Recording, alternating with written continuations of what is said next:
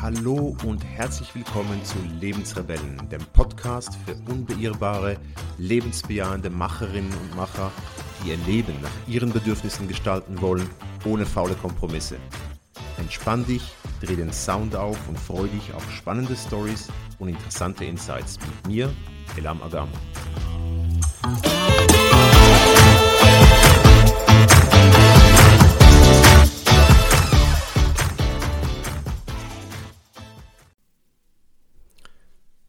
Hi, heute möchte ich über Live Design sprechen, um was Live Design ist, aber vor allem dir durch meine eigene Geschichte aufzeigen, wie es mein Leben wirklich nachhaltig verändert hat.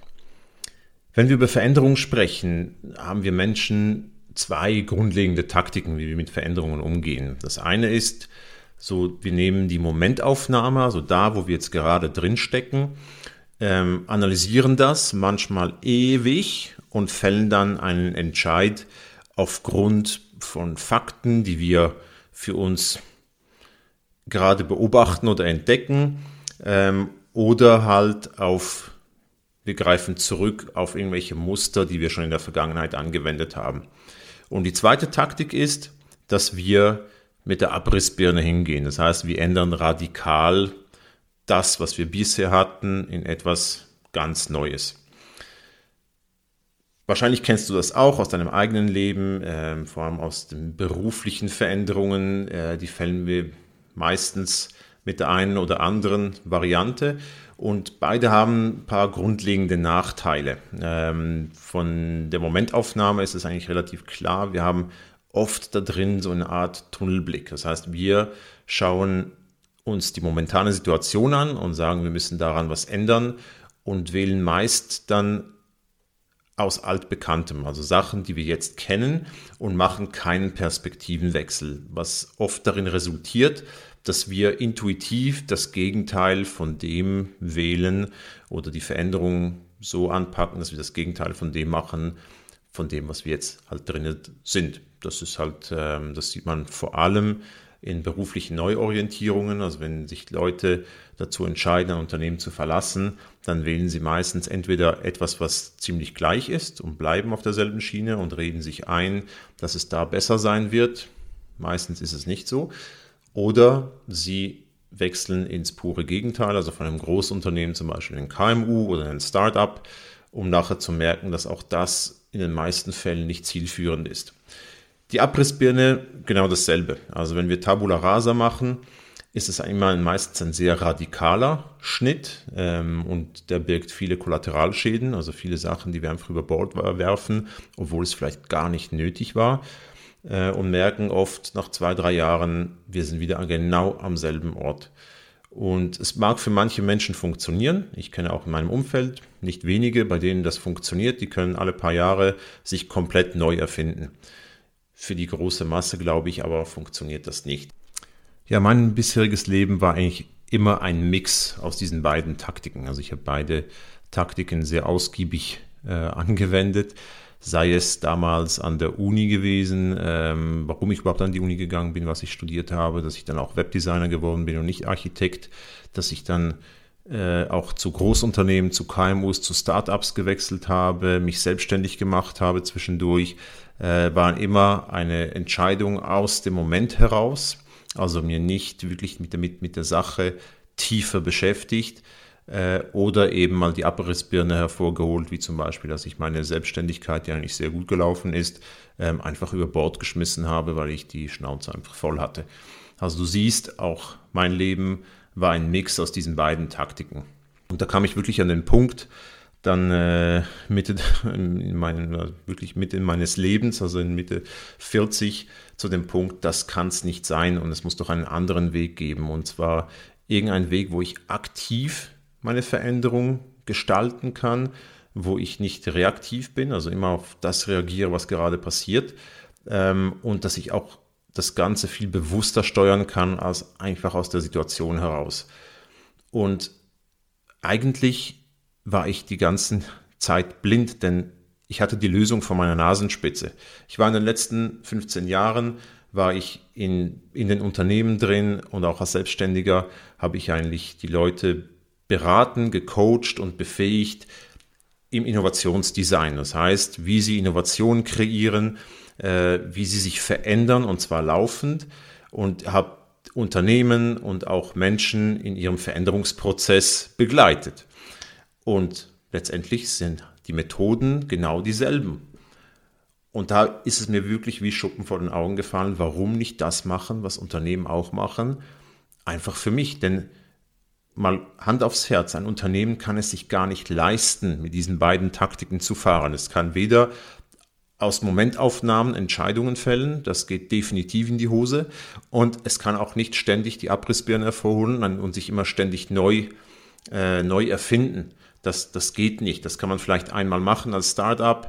Ähm, das kennen wir zum Beispiel aus, von, von Twitter. Die waren vor, hatten was ganz anderes gemacht und sind erst dadurch eigentlich auf die Idee von Twitter gekommen. Aber das machst du nicht alle paar Jahre.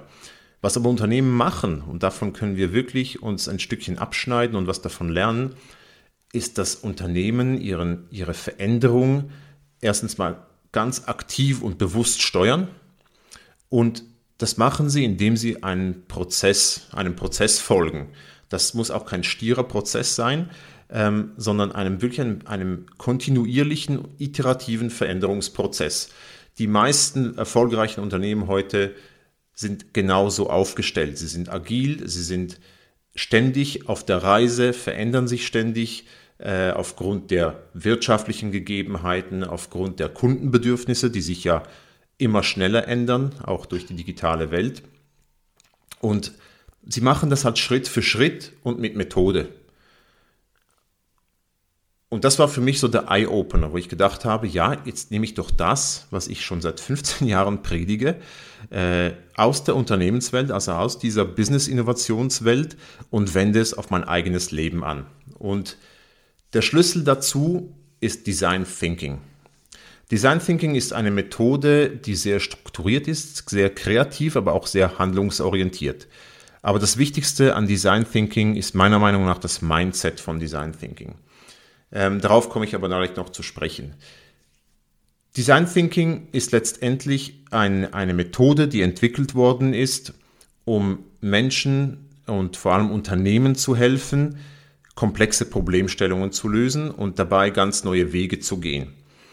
Und Design Thinking ist, ein, ist zwar ein strukturierter Prozess, aber lässt sehr viel Spielraum offen, äh, wie man es anwendet und, und wie, welche Methoden man darin anwendet. Das heißt, es ist wirklich kein rigider Prozess. Und ich habe dann gedacht, ja, wieso wende ich nicht Design Thinking auf mein eigenes Leben, auf meine Situation an? Denn ich habe auch gemerkt, oder Beruf und Leben, das kannst du nicht trennen. Das gehört für mich zusammen. Also dieses ganze Work-Life-Balance-Gedöns, das ist für mich ein absolutes No-Go. Das ist für mich die, ja, ich sage es jetzt mal ganz blöde, der dümmste Begriff, den es überhaupt gibt. Denn man, was heißt Balance? Balance heißt letztendlich, dass du ein, eine Balance hast. Das kostet erstens mal Energie. Also wenn du etwas im Gleichgewicht halten musst, bist du ja ständig am Austarieren, damit es schön dieses Gleichgewicht behält. Das kostet dich grausam viel Energie, weil es ein flüchtiger Zustand ist. Das ist nichts Nachhaltiges. Und für mich ist es halt eine, eine, eine Work-Life-Integration, kann man das vielleicht nennen. Das muss ja irgendwo miteinander zusammenpassen, das muss irgendwo ineinander reinlaufen. Das, was du in deine Arbeit machst, ist ein integraler Bestandteil deines Lebens und muss halt das auch aufnehmen, was du gerne machst. Und ich habe dann recherchiert, gibt es, gibt es schon solche Anwendungen? Ähm, und die gibt es tatsächlich. Ähm, Bill Burnett und Dave Evans ähm, sind zwei Professoren in Stanford. Äh, Stanford ist, by the way, auch der, die Universität, in der Design Thinking entwickelt worden ist. Ähm, verwundert auch nicht, dass Stanford sehr nah am Silicon Valley ist, oder sogar im Silicon Valley, äh, denn diese Unternehmen sind, waren auch die ersten, die Design Thinking äh, sehr bewusst und auch konsequent aufgenommen haben und integriert haben in ihre, in ihre Innovationsprozesse.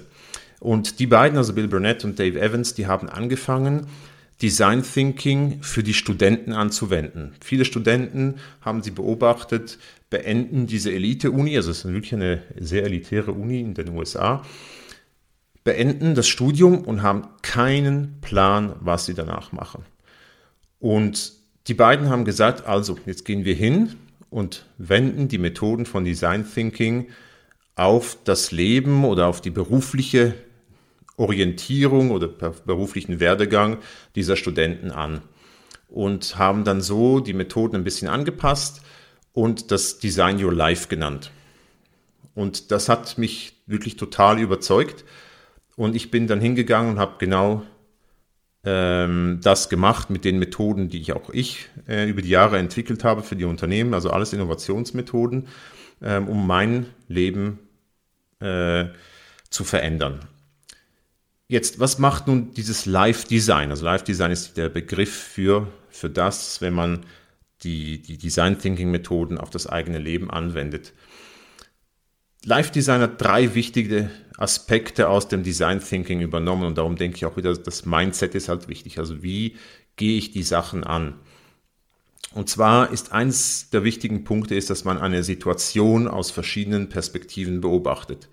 Du erinnerst dich vielleicht am Anfang äh, dieser Episode habe ich ja darüber gesprochen, dass eine Taktik ist, also eben aus dieser Entscheidung aus der Situation heraus. Und der Nachteil darin ist ja, dass du diesen Tunnelblick hast. Also du siehst ja nur das, was du kennst und aufgrund dessen fällst du einen Entscheid. Und was sehr, sehr wichtig ist im, im, im Live-Design und auch im Design Thinking, ist, dass wir die Situation versuchen, aus verschiedenen Blickwinkeln zu beobachten. Äh, es gibt ja dieses ganz tolle Bild, das siehst du auch in einem Blogpost von mir. Ähm, wenn du eine 6 hast und du stellst dich auf den Kopf, dann wird die 6 zu einer 9. Das ist halt sehr banal, aber das hat eine, einen sehr großen Wahrheitsgehalt. Wenn wir die Perspektive ändern können auf unsere Situation, eröffnen wir uns dabei ganz neue Lösungsräume. Und es geht ja auch darum, letztendlich in so einer Situation im Live-Design mal herauszufinden, was will ich wirklich? Und zwar nicht aus einem momentanen Bedürfnis heraus. Das heißt, wenn ich jetzt unzufrieden bin in einem Großunternehmen mit Hierarchie und so, muss ich raus in ein kleineres Unternehmen, wo es eine flache Hierarchie gibt. Das ist sehr banal und auch nicht nachhaltig, sondern es geht darum, herauszufinden, was ist der Kern. Und die wichtigste Frage ist immer zu fragen, warum, warum, warum. Also warum will ich das?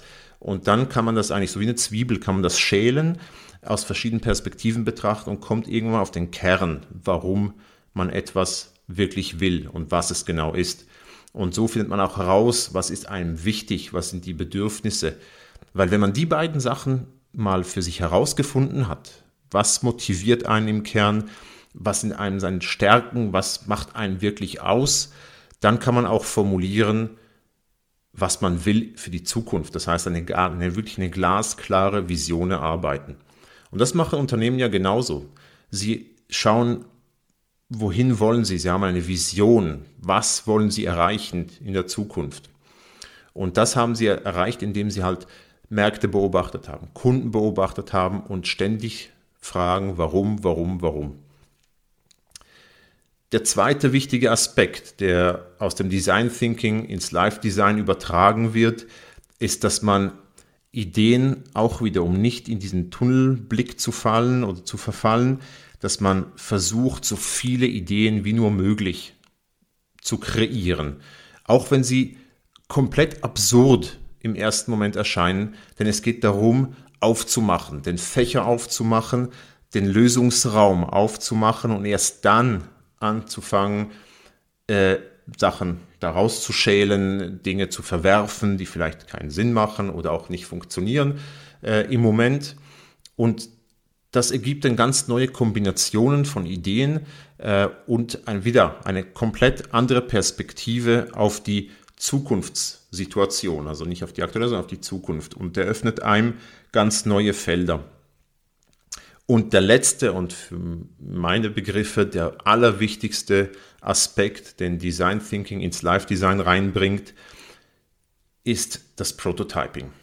Ich meine, was nützt dir das tollste Lebenskonzept, wenn es im Kopf bleibt oder auf die Unternehmenswelt äh, angewendet, was nützt dir eine total tolle Produktidee, die einfach ein Papiertiger bleibt? Was es beim Prototyping geht, ist, dass du dein Konzept, deine Idee Schritt für Schritt in die Realität transferierst. Du kannst ja auch nicht ein Produkt fünf Jahre lang, das hat man früher so gemacht, fünf Jahre lang konzipieren im Kopf und dann den großen rosaroten Elefanten auf den Markt rausschmeißen, sondern du gehst hin und sagst dir, okay, was wäre ein erster Schritt, um herauszufinden, funktioniert das? Funktioniert das so, wie man es sich vorgestellt hat? Äh, auf, den, auf der Unternehmensseite natürlich gibt es einen Markt dafür, gibt es jemand, der bereit ist, dafür Geld auszugeben und von da an geht man dann Schritt für Schritt testet neue Sachen, erweitert das Produkt und so weiter. Und das kann man genauso gut, und das macht auch Live-Design, mit deinen Ideen machen. Das heißt, wenn du eine neue Idee hast, ein Lebenskonzept, eine neue Jobidee, gehst du hin und testest es Schritt für Schritt. Dass du gehst hin und probierst aus. Fühlt sich das so an, wie ich es gedacht habe? Und ist es so, wie ich es mir auch vorstelle? Passt das in meine Vision, die ich formuliert habe? Und der fast entscheidendste Faktor in diesem Prototyping ist, dass du damit extrem schnell ins Machen kommst. Denn das ist wahrscheinlich die größte Herausforderung, wenn man in einem Veränderungsprozess ist, und das kennst du wahrscheinlich von dir selbst auch. Wir neigen dazu, ewig darüber zu grübeln, nachzudenken. Solche beruflichen Neuorientierungen können uns über Jahre beschäftigen und wir kommen nicht wirklich ins Handeln. Aber das Prototyping, das zwingt dich, zwingt dich, deine Ideen zu nehmen und einfach mal auszuprobieren. Die Devise ist wirklich hier, just do it, mach's einfach. Und ich habe das genauso gemacht. Also ich bin hingegangen und habe gesagt, okay, ich beobachte mich selbst. Und zwar nicht analysiere, ich beobachte mich und schaue mal, was macht mich aus? Was sind meine Stärken? Was sind meine Interessen? Was sind meine Werte? Was ist mir wirklich wichtig im Kern? Und vergleiche das auch mit Lebenssituationen. Was war damals an dem Punkt, warum habe ich das so gemacht? Warum habe ich etwas so gedacht, wie ich es gedacht habe? Weil mir irgendetwas wichtig war. Und so kriegt man eigentlich in einer sehr kurzen Zeit, ähm, sehr intensiv, kann man den Kern von sich selbst herausschälen. Und dann merkt man auch, was einem wichtig ist. Und dann habe ich geschaut, okay, und wo gibt es da Friktionen? Wo bricht es mit, meinem, mit meiner aktuellen Situation? Und, ich, und dann merkst du auch plötzlich, was ist eigentlich wirklich gut in deinem Leben und was musst du tatsächlich verändern. Also Tabula Rasa macht meistens keinen Sinn, weil wie gesagt, du hast dann Kollateralschäden, du nimmst halt vielleicht Sachen, wirfst du über Bord, die, die, die eigentlich gar nicht so schlecht sind. Vielleicht musst du sie auch nur minimalst ändern und plötzlich werden sie wirklich gut. Und so habe ich herausgefunden, was meine Bedürfnisse sind, wo meine Motive sind und konnte eine ganz klare Vision erarbeiten, wie ich, wie ich äh, leben möchte und was ich in meinem Leben tun möchte. Und was ich gemerkt habe, ich habe dann mit, mit Freunden zusammen angefangen, Ideen zu entwickeln und mich gefragt, okay, ich arbeite sehr gerne, gerne mit Menschen.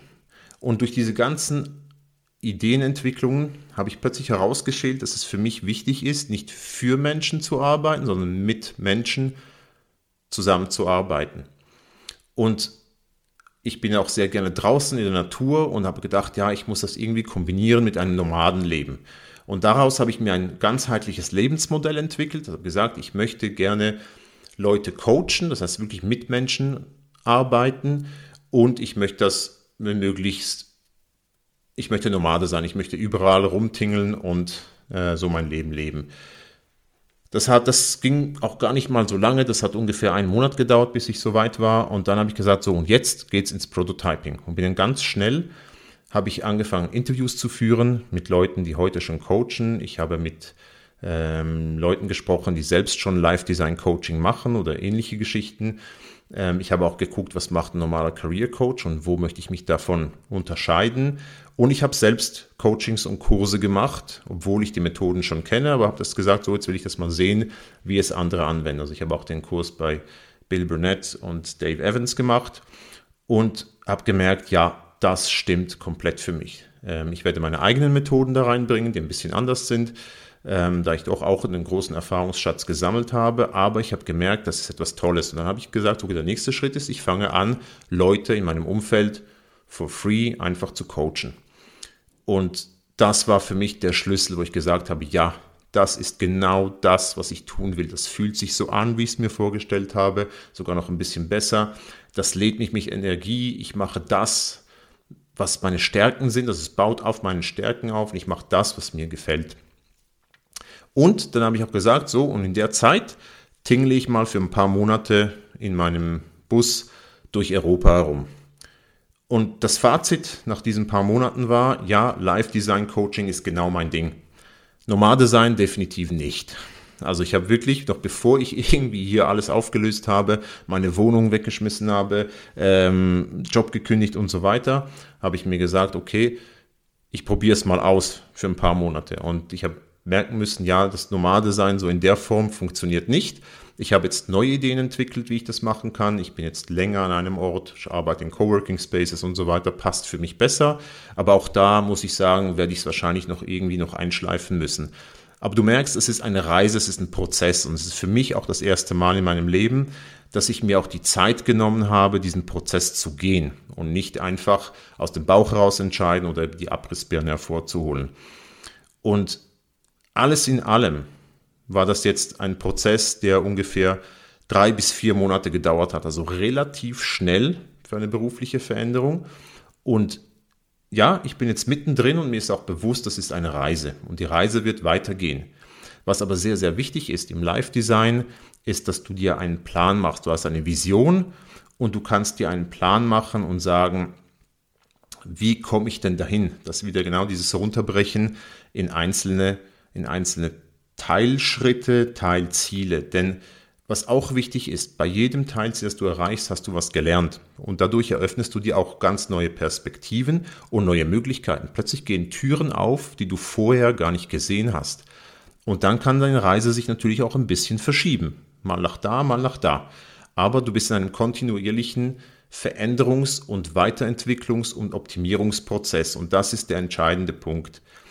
Und was ich sagen muss, rein vom Gefühl her, seit ich das so mache, ist jeder Entscheid, fühlt sich viel, viel bewusster an und ich merke, dass ich auch dranbleibe und es aktiv verändere und zwar jeden Tag.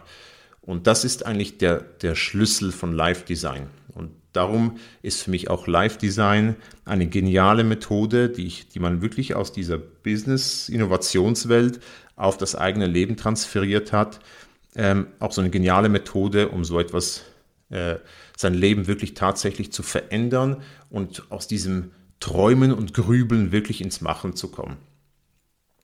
Also abschließend, long story short, Life Design ist also nichts anderes, als wenn man sein Leben und seinen Job aktiv und bewusst gestaltet, indem man die Methoden und das Mindset aus dieser Business-Innovationswelt auf das eigene Leben anwendet.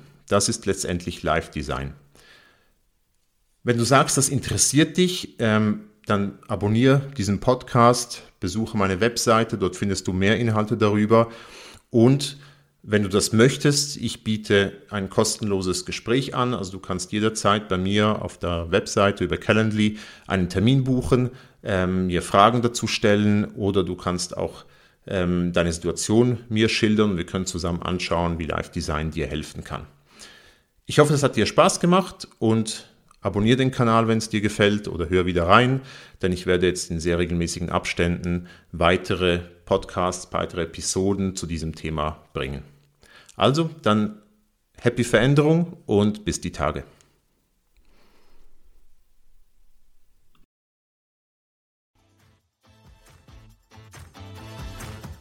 So, wir sind gemeinsam wieder am Ende einer Episode im Lebensrebellen-Podcast angelangt und ich freue mich sehr, wenn du aus diesem Podcast etwas mitnehmen konntest. Hinterlasse gerne eine Bewertung, abonniere den Podcast, aber noch viel wichtiger, sage es weiter, erzähle es Menschen, die genauso wie du ihr Leben nach ihren Vorstellungen gestalten wollen und bringe sie mit in die Lebensrebellen-Community. Ich freue mich, wenn du nächste Woche wieder dabei bist. Bis dann, dein Elam.